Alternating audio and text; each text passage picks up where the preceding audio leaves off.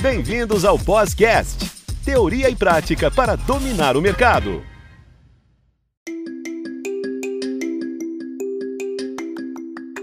Olá, alunos, esse é o Podcast, teoria e prática para dominar o mercado. Como sempre, trazendo assuntos relevantes e contando com a participação dos nossos tutores.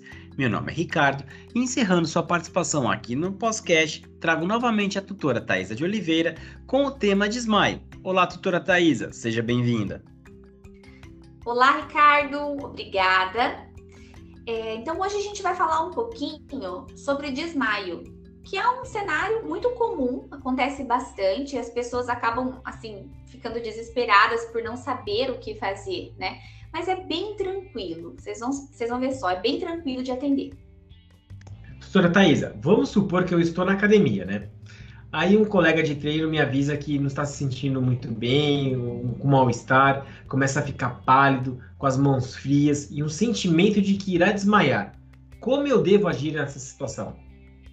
Perfeito, Ricardo. Então, só lembrando que é seu colega da academia. Então, você não é o professor, você é um colega teu, né? Você não tem ali aparelho de pressão, você não tem um oxímetro, você é um leigo que está ali querendo ajudar de alguma forma. Então, o que, o que a gente pode fazer nessa situação, né?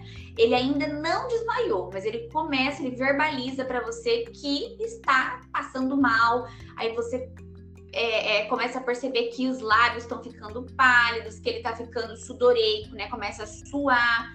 E ele fala, e ele te avisando que vai desmaiar, vai desmaiar. Então, o que, que você faz? A primeira coisa, precisa sentar essa pessoa porque senão ela vai cair, vai machucar, pode bater a cabeça, ela está verbalizando, olha, não estou passando bem, né?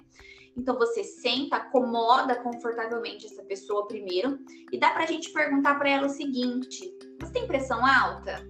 Ela vai falar assim, vamos supor, né? Não, não tenho. Você comeu alguma coisa? Ixi, tô sem comer faz tempo. Então, o que, que a gente vai desconfiar aí? Normalmente, tá, Ricardo? De uma queda de pressão. Como que eu faço para melhorar isso assim em pouquíssimos minutos? Isso já aconteceu comigo muitas vezes. Eu vou pedir para essa pessoa deitar no chão, ela deita no chão, eu pego e elevo as duas pernas dela e começo a chacoalhar as duas pernas elevadas, porque daí eu, eu estimulo o sangue a sair dos membros inferiores, a sair das pernas e ir lá para a cabeça, né? Porque se ela tá quase tendo uma queda de pressão ali, com esse sentimento de que vai desmaiar, eu preciso mandar oxigenação, mandar circulação para a cabeça dela. Então, isso em pouquíssimos minutos você já vai começar a observar que vai voltar a cor da boca e que ela vai verbalizar que, que, que está melhorando. Então, assim, não estou afirmando que 100% das vezes é isso, tá? Mas normalmente é uma queda de pressão que faz com que o paciente fique exatamente do jeito que você me perguntou. Pálido, mão fria, com sentimento de que vai desmaiar. Então, deitar a pessoa no chão, elevar as pernas e chacoalhar bastante para estimular a oxigenação para o cérebro é algo que vai é, fazer essa pessoa voltar a se sentir bem. E é claro, se ela tiver em jejum, a gente precisa dar um suco, dar algo doce para ela comer, né? Porque senão pode começar a passar mal de novo. Perfeito. E agora, vamos supor que, assim, de repente, do nada, a pessoa, sem avisar, sem nada, desmaia na minha frente. O que, que eu faço? Ah, tá. Então agora o cenário é outro, né? Ela não verbaliza mais que está passando mal com o sentimento de que vai desmaiar. Você já se depara com um desmaio, né? A gente chama de síncope. É, os profissionais de saúde a gente chama de síncope.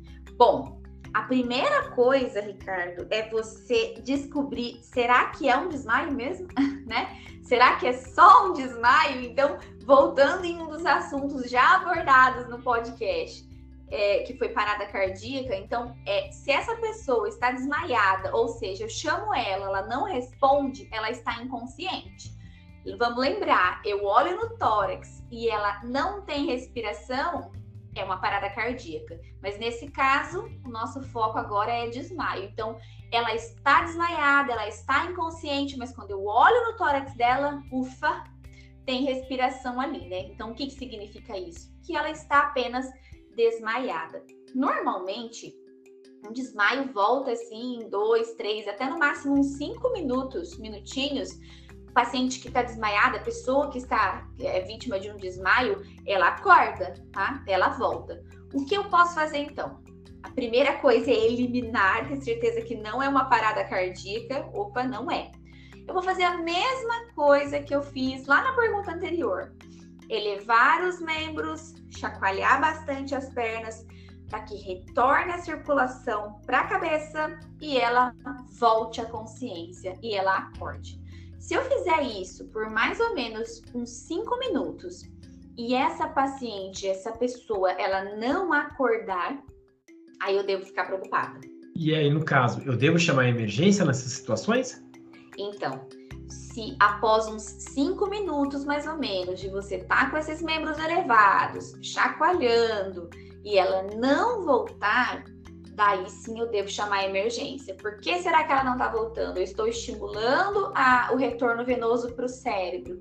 É, por que, que ela não está acordando? E outra coisa, durante esses cinco minutos que você está ali chacoalhando as pernas, fica de olho no tórax dessa pessoa. Porque se essa pessoa simplesmente parar de respirar, ela vai sair de um desmaio para uma parada cardíaca. Então a gente precisa, durante tá, tá ali chacoalhando os membros e ó, de olho no tórax dela para eu ver se ela continua respirando ou não. Então são essas duas situações que eu devo chamar, né? Ou quando parar de respirar, e daí eu inicio as manobras de, de, de compressão torácica, ou se eu estou ali chacoalhando as pernas e mais de cinco minutos essa pessoa não volta. Então, nesses casos, é preocupante, eu devo sim chamar a emergência. Ricardo, eu quero agradecer muito o convite. É, trazer informações sobre primeiros socorros para o público leigo faz toda a diferença, né? Educação em saúde, saber como agir diante de uma situação, porque a gente quer, todo mundo quer ajudar, todo mundo quer fazer algo por por esse alguém, né, que está ali precisando de ajuda. E quando a gente não sabe muito bem o que fazer, a gente acaba mais atrapalhando do que ajudando aquela pessoa. Então, assim, ó, eu acredito que esses temas eles sejam de extrema importância para todas as pessoas, para todas as faixas etárias, porque a gente precisa aprender a como ajudar de forma correta o nosso próximo. Eu espero que vocês tenham gostado. Muito obrigada pelo convite e até a próxima!